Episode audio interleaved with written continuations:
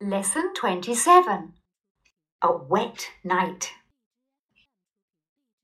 First listen and then answer the question. What happened to the boys in the night? Late in the afternoon, the boys put up their tent in the middle of a field. As soon as this was done, they cooked a meal over an open fire. They were all hungry and the food smelled good. After a wonderful meal, they told stories and sang songs by the campfire. But some time later, it began to rain. The boys felt tired, so they put out the fire and crept into their tent. Their sleeping bags were warm and comfortable, so they all slept soundly. In the middle of the night, two boys woke up and began shouting. The tent was full of water. They all leapt out of their sleeping bags and hurried outside. It was raining heavily, and they found that a stream had formed in the field the stream wound its way across the field and then flowed right under their tent.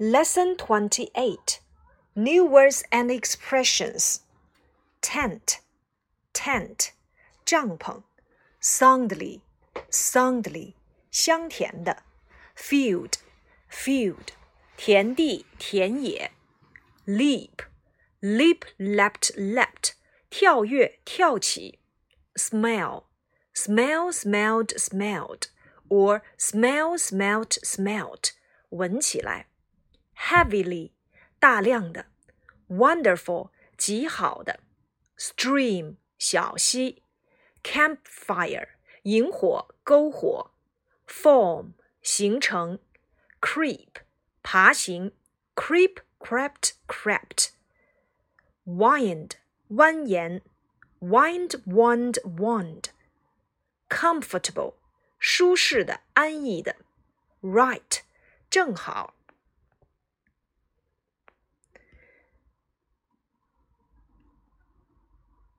正文部分，late in the afternoon。 the boys put up their tent in the middle of the field. Late in the afternoon，傍晚。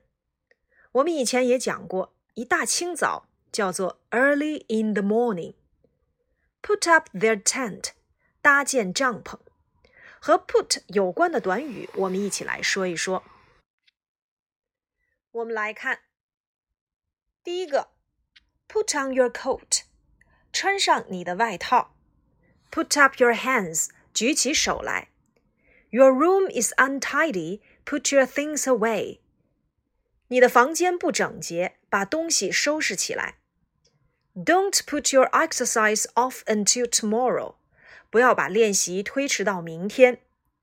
Firefighters soon put the fire out. 消防员很快熄灭了火。Put up a building. 盖楼房。 put up a notice，张贴通知。I'm not going to put up with their smoking any longer。我再也无法忍受他们吸烟了。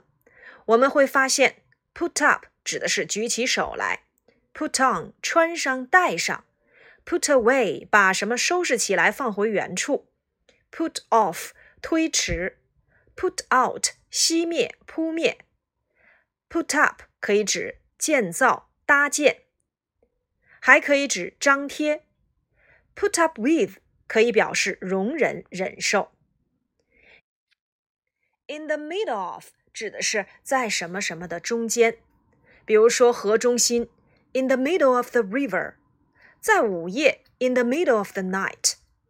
我们所讲过的中秋节叫做 Mid Autumn Festival，或者是 Mid Autumn Day。我们还学过 in the center of，指的是在什么什么的中心。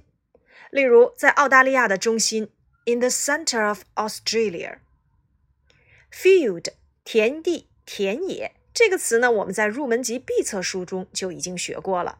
在田野里，in the field；在田野中间，in the middle of the field。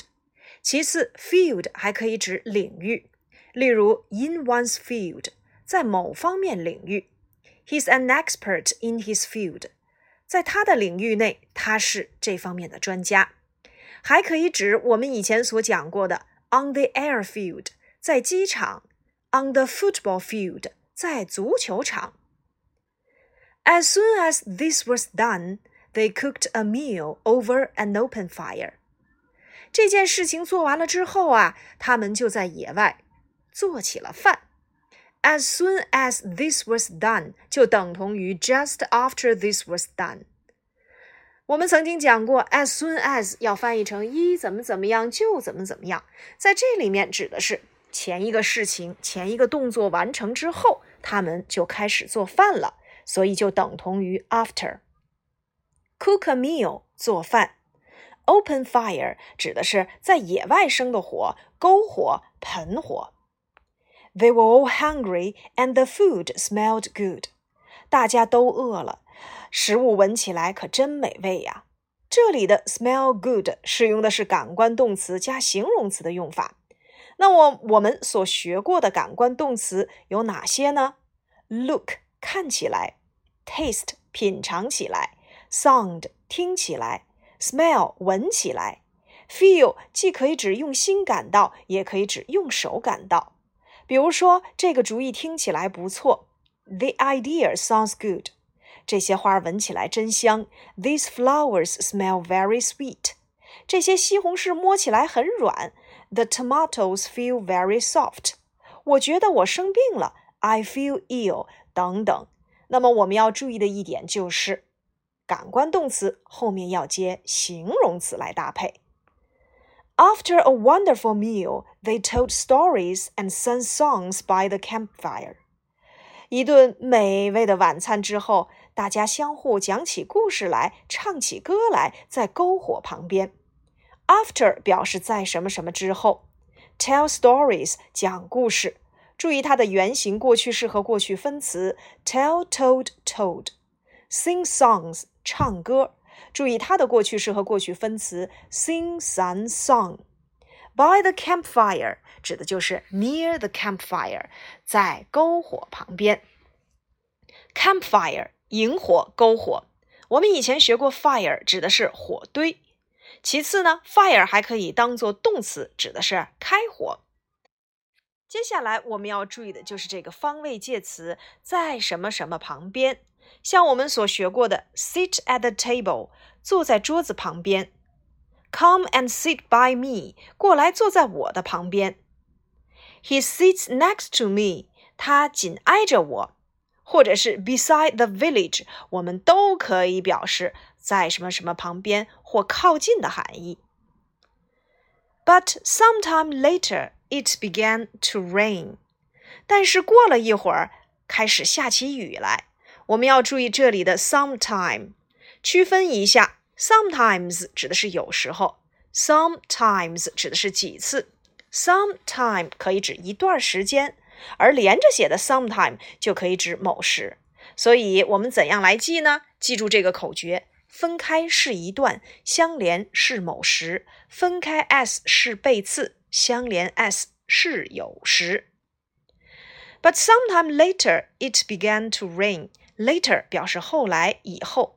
那么 begin 我们要注意，它既可以接 to do，也可以接 doing。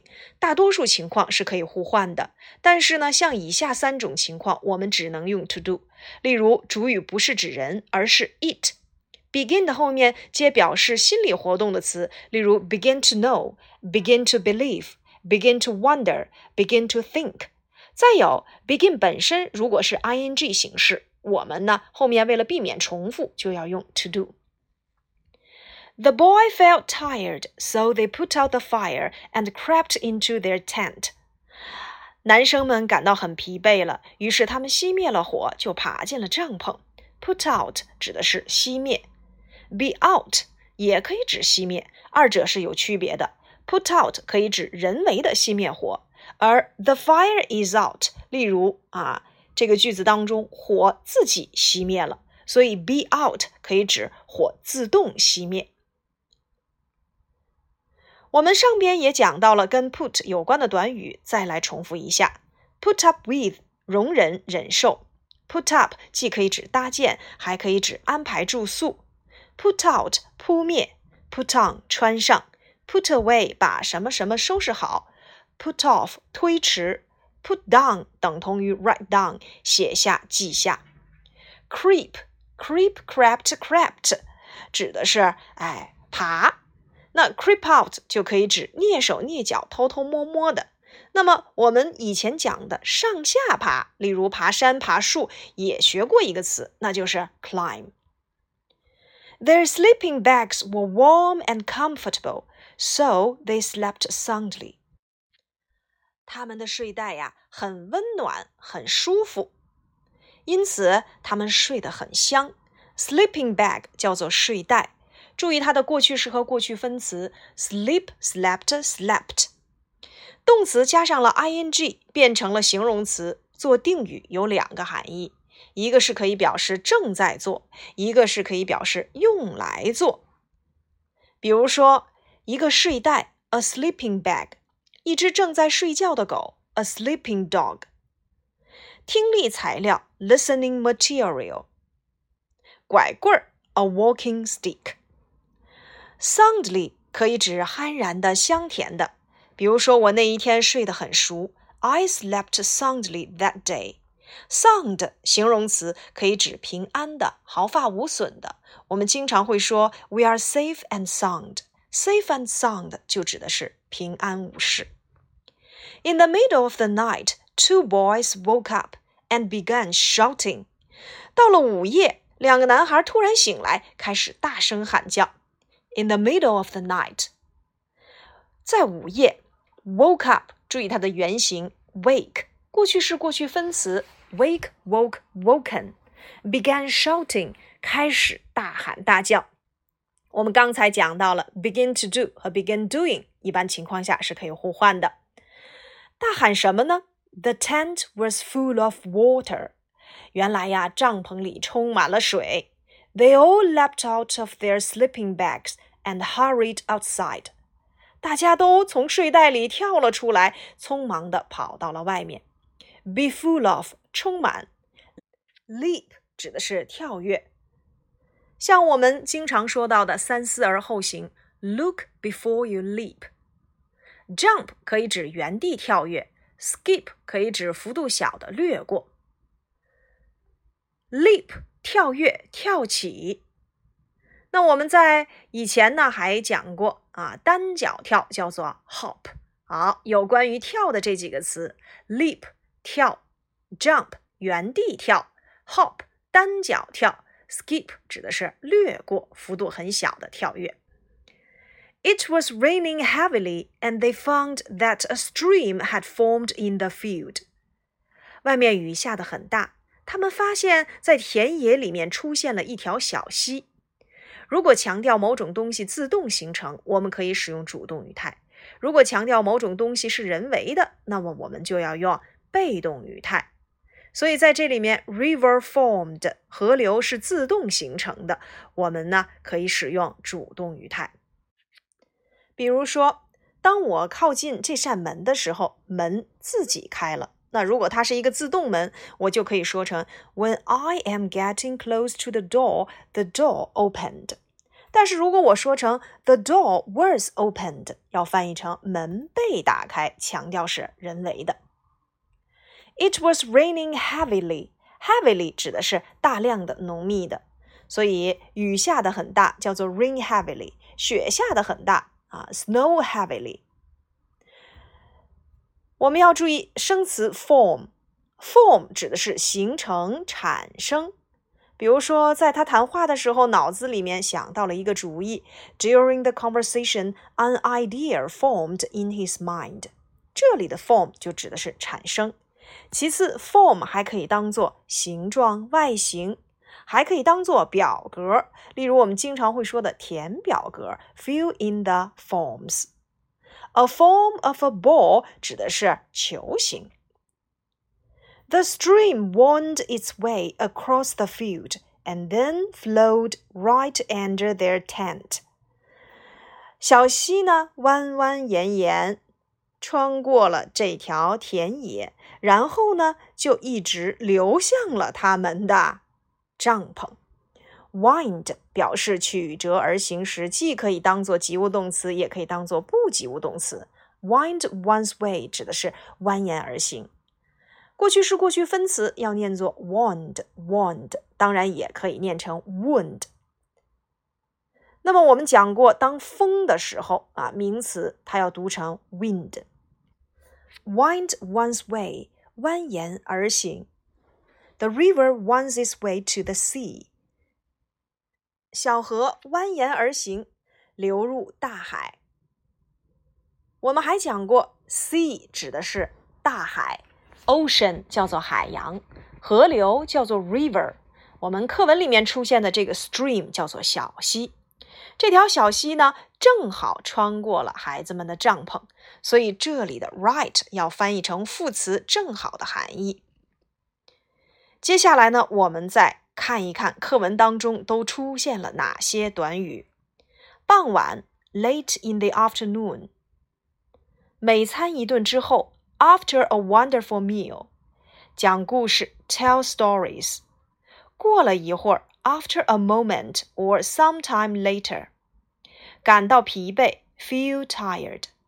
熄灭火，put out the fire。温暖又舒适 ，warm and comfortable。睡得香甜，sleep soundly。午夜，in the middle of the night。醒来，wake up。